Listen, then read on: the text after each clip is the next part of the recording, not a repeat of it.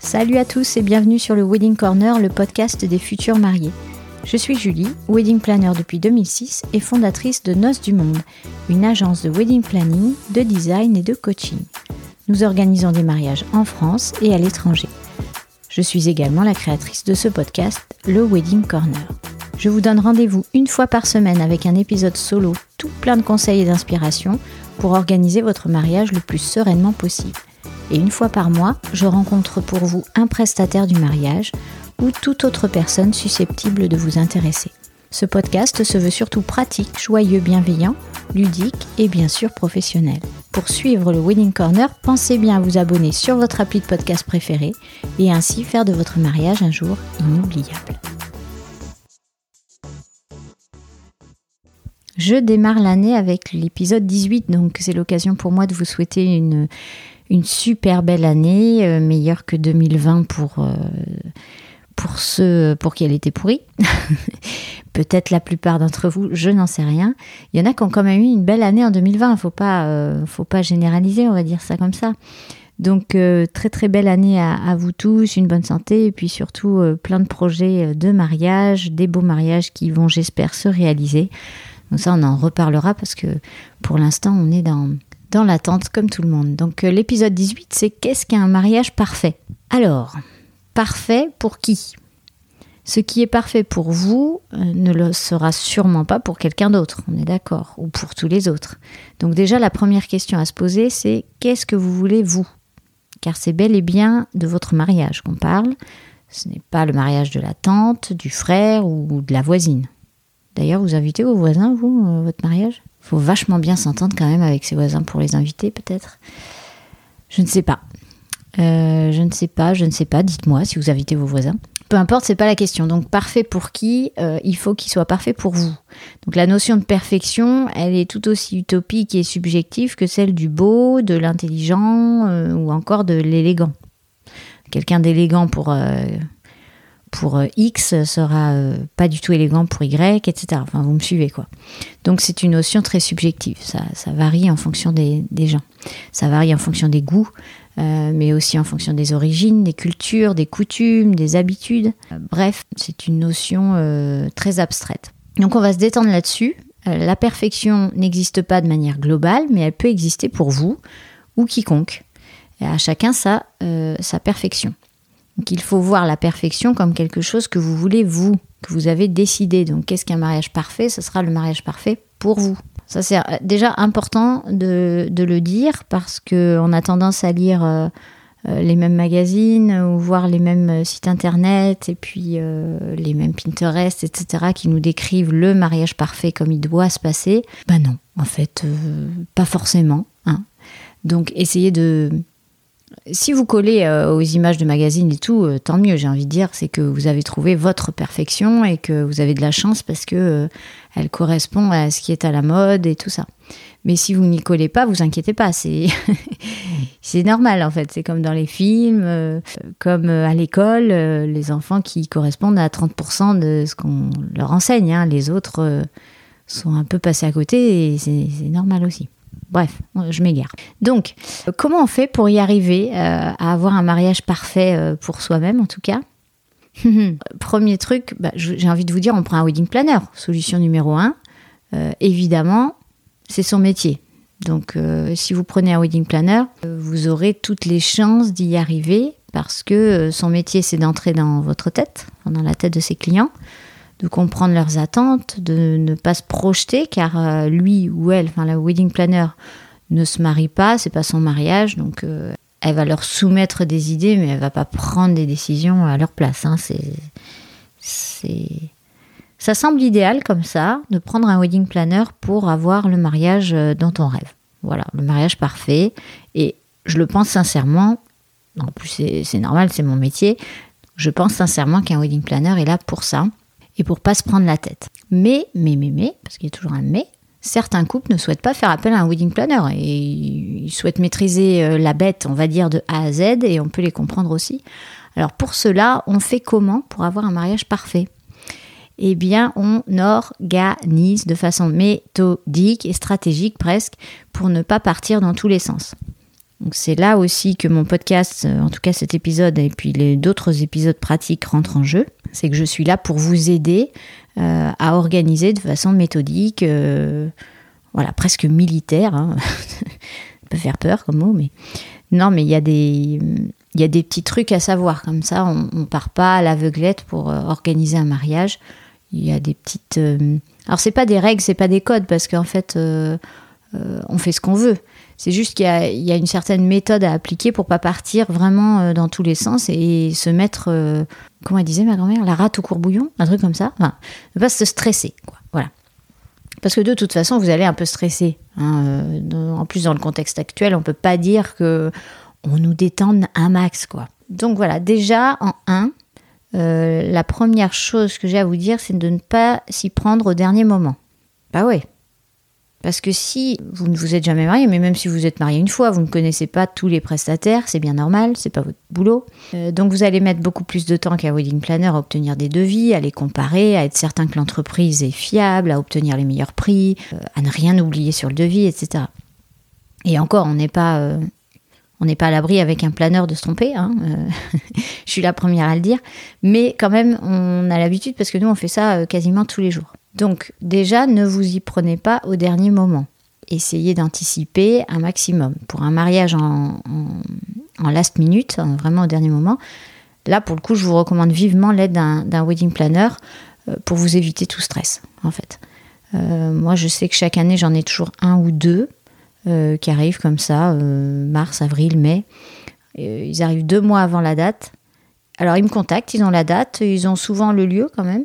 Et bon, il y a tout à faire. Donc, euh, il n'y a aucun souci, euh, on y va en accéléré. Alors, c'est pas mal si le couple est prêt à faire quelques compromis, parce qu'au dernier moment, vous n'avez pas toujours tous les prestataires souhaités de disponibles, hein, c'est bien normal.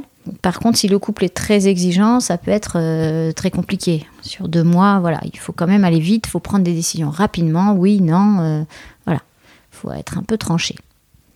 Donc, on s'y prend au moins un an, voire 18 mois, deux ans à l'avance. Pitié, pas quatre ans à l'avance, parce que là, euh, moi, je les demandes pour 2024, je, ne peux pas. Hein. pas encore, les gars. Attendez un peu. On s'y prend, oui, un an, 18 mois, deux ans. Euh, pour certains lieux, c'est vrai que c'est important euh, à l'avance ou quand on est à l'étranger.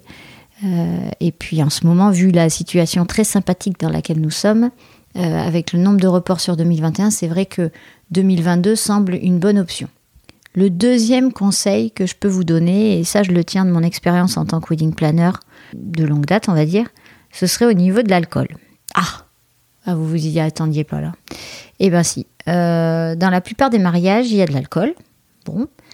Euh, et on va dire que tout le monde ne le supporte pas de la même façon. Vous voyez ce que je veux dire Voilà.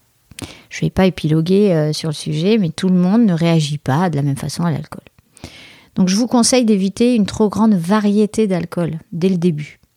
Euh, prévoyez euh, une variété pour le bar de nuit en petite, moyenne quantité. C'est pas la peine d'acheter 40 euh, 000 bouteilles. De toute façon, vous les finirez pas. Vous restez des humains hein, avant tout, pas des gourdes ou des, ou des, ou des entonnoirs. et les mélanges ne sont jamais bons. franchement, ça peut mal tourner et en fait, je vois pas du tout l'intérêt. L'intérêt, c'est de s'amuser, donc s'éclater, euh, boire de l'alcool, oui, enfin, j'ai aucun problème avec ça. Mais juste faites attention euh, au mélange, quoi. Donc, ce que je peux vous conseiller, de par mon expérience, toujours, après chacun fait comme il veut. Le champagne et le vin suffisent pour le cocktail et le dîner.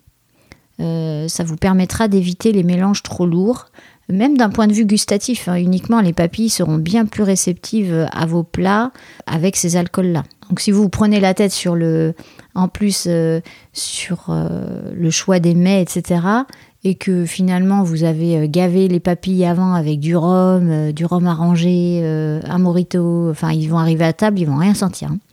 Votre plat, votre plat super travaillé de langouste ou je sais pas quoi, autant vous dire que voilà, donc allez-y doucement, commencez doucement, et puis il faut que ce soit crescendo, tout simplement. Faut que, ben, comme la soirée, en fait, comme l'ambiance, il faut qu'elle soit crescendo. Vous n'allez pas direct les accueillir avec un DJ euh, qui balance de la techno, quoi. à 17h, ça ferait bizarre. Enfin, ils vont se dire waouh, c'est. Là, pour le coup, ils vont se mettre un robe arrangé direct parce que. Enfin, voilà, vous voyez. Donc, on fait tout crescendo, euh, tout est assez étudié. Alors, à la limite, vous pouvez proposer un cocktail de bienvenue, mais par expérience, en tout cas pour les mariages en été, quand il fait chaud, les invités euh, ont eu la cérémonie, ils arrivent sur le, lieu euh, pour le cocktail, ils ont soif. Et, moi, ce que je vois à chaque fois, hein, ils, me demandent euh, où est-ce qu'on peut boire. le premier truc, c'est le cocktail de bienvenue, alcoolisé. Paf, ils se vident d'une traite la coupe.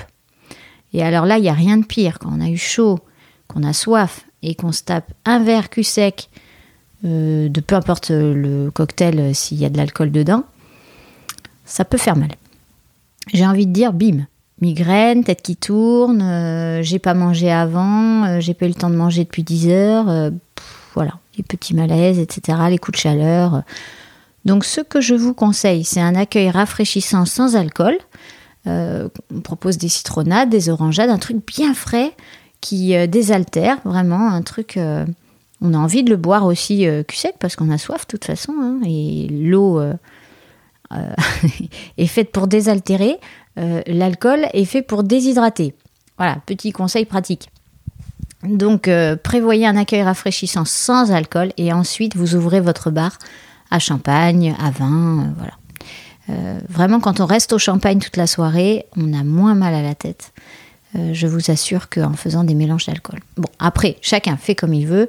Moi, ce que j'aime bien aussi, c'est à la fin, donc pour le bar de nuit, Ensuite, si vous ouvrez euh, des bonnes bouteilles, donc une bonne bouteille de whisky, un vieux cognac, euh, euh, un vieux rhum, je ne sais pas selon vos goûts, etc. Mais faites des choses de façon, de façon simple, de façon élégante toujours, hein, voilà, et sans trop de mélange. Donc ça, c'est le deuxième conseil pour avoir un mariage parfait. le troisième, alors là, euh, c'est vrai que je passe du coq à l'âne parce que je passe de l'alcool aux enfants, mais euh, y a-t-il un lien? Je me pose la question. Petit 3, les enfants. Alors on les aime, hein, les enfants. Et le plus souvent, on veut qu'ils soient présents lors de notre mariage, c'est normal. Euh, mais il ne faut pas oublier que vos invités souhaitent profiter eux aussi de la soirée. Et je pense honnêtement que alors c'est peut-être une dépense importante ou inutile pour certains, enfin voilà. Euh, mais je pense que moi, elle est utile. Ne serait-ce qu'un service de nounou, d'animateur, qui propose des jeux, des choses pensées pour les enfants, vraiment des que le traiteur pense aux enfants aussi. Euh, ça, en général, ils le, font, hein, les traiteurs. Mais euh, des animateurs, voilà, des gens qui sont là que pour les enfants et qui vont s'en occuper selon les âges vos invités, ils seront super heureux. Et vous, vous serez serein, parce que vous aurez proposé une solution. Donc ceux qui veulent pas amener leurs enfants, évidemment, ben, ils seront libres, ils n'auront pas amené leurs enfants, et voilà. Et ceux qui les amènent, ils auront une solution quand même. Pour pas, euh, je sais pas, moi, euh, j'en connais qui ont trois enfants, euh, ils peuvent pas trop profiter de la soirée s'ils ont trois enfants à gérer, quoi. Parce que les enfants, ils vont aller au candy bar, ils vont aller euh, manger, ils vont faire des allers-retours, ils vont courir, etc. Et puis, bon, ils vont revenir voir leurs parents. C'est comme des, c'est des boomerangs, les trucs. Hein. Les envoyés, ils reviennent, hein, toujours. Enfin, vous, ceux qui en ont savent de quoi je parle. Le boomerang, quoi. Euh, petit 4. Petit 4, c'est le dessert. Alors, encore une fois, chacun fait comme il veut, selon les coutumes, etc. Moi, je trouve que avant minuit, c'est top. Comme ça, vous profitez de la soirée. S'il y a une piste de danse, si vous dansez, vous profitez de la danse.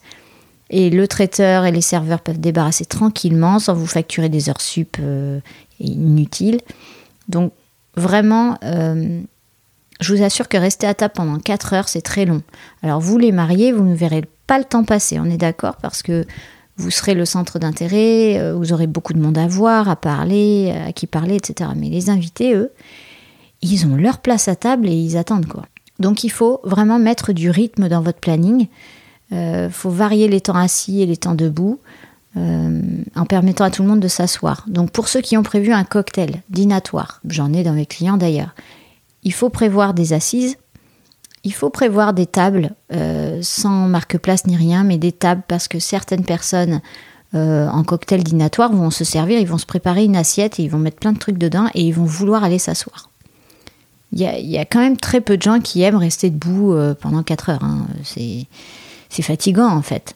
Donc euh, prévoyez des tables, prévoyez des fauteuils, prévoyez des manches debout, prévoyez des, petits spots comme ça où on peut se mettre, on peut bouger, etc. Et puis pour ceux qui ont un repas assis, très bien, mais limitez le temps d'assise en fait. Euh, et faites par exemple un cocktail long et puis vous passez direct au plat, fromage, dessert ou faites un buffet de dessert si vous avez une entrée, plat, fromage, euh, voilà. Faites en sorte qu'il y ait du rythme. C'est exactement pareil pour les animations, mais ça, je ferai un autre, euh, un autre épisode là-dessus. En petit 5, ah oui, on est déjà au 5. Pour avoir un mariage parfait, il faut quand même avoir plusieurs points. Euh, j'ai envie de vous dire, oubliez les traditions et les choses que vous entendez. Alors, Jette ton bouquet à ce moment-là. Marie-toi à l'église. Porte un truc bleu, ancien, emprunté. Ou encore, euh, ah non, non, là c'est les parents qui doivent payer ça. Mais non, là c'est toi qui dois payer ça. Mais bon, qui paye quoi? On ne sait plus. Faites ce que vous voulez, c'est votre décision. Euh, si vous ne le sentez pas comme ça, si vous n'avez pas envie de jeter votre bouquet parce que vous voulez le garder euh, et qu'il soit pas déchiqueté par votre cousine, hystérique d'ailleurs, qui souhaite se marier absolument, ou si, euh, je sais pas moi, vous n'aimez pas le bleu, ou si vous n'avez pas envie de vous marier à l'église, ou si. Faites comme vous voulez. Laissez les autres dire et faites comme vous voulez. Donc j'ai un petit dicton africain à vous donner que j'ai trouvé en envoyant des vœux à un photographe qui se reconnaîtra peut-être s'il écoute l'épisode du podcast, qui dit que le coassement des grenouilles n'empêche pas l'éléphant de boire. Voilà, voilà. Je vous laisse méditer. le coassement des grenouilles n'empêche pas l'éléphant de boire. Et vous êtes l'éléphant, hein, bien sûr. Donc les grenouilles, vous les laissez, elles font du bruit, elles disent plein de trucs entre elles, mais vous, vous êtes l'éléphant, et ça vous empêchera en rien de faire ce que vous voulez faire. J'adore ce petit dicton africain, c'est euh, top en fait. On peut se l'imaginer, on peut même entendre les, grenouilles coasser si on se concentre bien. Euh, j'entends pas le bruit de l'éléphant qui boit, parce que là, du coup, je n'ai jamais entendu ce, bruit. Mais peu importe. Euh, vous avez compris où je veux en venir, donc euh, faites ce que vous voulez. Oubliez si c'est robe longue et vous avez envie d'une robe ultra courte, ou un pantalon, enfin voilà. Libérez-vous, non de non. Chapitre 6, et c'est le dernier d'ailleurs, c'est pas un chapitre, qu'est-ce que je dis? Point 6, non, ce jour ne changera pas votre vie. Ben non, en fait. Euh, je lis ça partout là dans les livres, le jour qui changera votre vie. Euh, euh, non, ça va modifier certaines choses hein, de façon légale. De toute façon, vous vous retrouverez marié. Bon, ça c'est un point non négligeable. Ensuite, au niveau de votre engagement dans votre couple, forcément, ça change des choses. Vous avez décidé de vous engager avec quelqu'un. Donc forcément, a une petite modification quand même. Mais vous resterez les mêmes. Donc on arrête avec cette pression de fou, on se détend, euh, votre vie elle ne va pas changer, elle ne va pas basculer du jour au lendemain. Vous allez rentrer chez vous, ce sera toujours le bazar sur la table basse si vous en avez, euh, votre lit sera toujours pas fait si vous ne le faites pas, euh, voilà, il y aura toujours de la lessive à faire, comprenez? Non, ça ne change pas la vie mais ça donne une nouvelle perspective, ça donne, euh, voilà, c'est autre chose, comme faire un enfant, ou pas en faire d'ailleurs, on a le droit de pas en faire. C'est juste euh, une fête, un truc sympa qui permet de réunir tous ceux que vous aimez et de leur montrer tout votre amour, tout votre engagement, et, voilà, tout simplement en fait. Euh, je, je, vais finir là-dessus. je voudrais que vous sachiez que vous aurez toujours l'oncle Bernard, on revient à lui parce que vraiment il va nous suivre dans tous les épisodes. Euh, vous aurez toujours l'oncle Bernard qui trouvera que tout est génial, sauf le vin peut-être. Il avait vu une promo plus intéressante en 1994, mais bon, euh, voilà. Il le dit, mais bon, voilà. Et la sœur du frère de la mère du voisin qui vraiment a détesté ce mariage parce qu'elle a eu froid à 23h52. Ok, voilà. Donc il y aura toujours des gens euh, plus ou moins contents, et puis il y aura toujours des gens hyper contents, qui font référence à votre mariage pendant 15 ans. Laissez couler.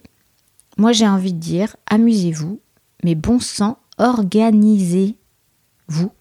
Organisez votre mariage ou déléguez si vous en sentez pas capable. Et c'est tout à fait normal. Il y a plein de gens qui travaillent de nos jours qui travaillent beaucoup, qui ont des enfants aussi, ou qui n'ont pas d'enfants mais qui ont des activités euh, euh, extérieures, euh, des passions ou juste pas envie de le faire, c'est un droit aussi. Déléguer à ce moment-là un wedding planner qui saura vous aiguiller comme il se doit.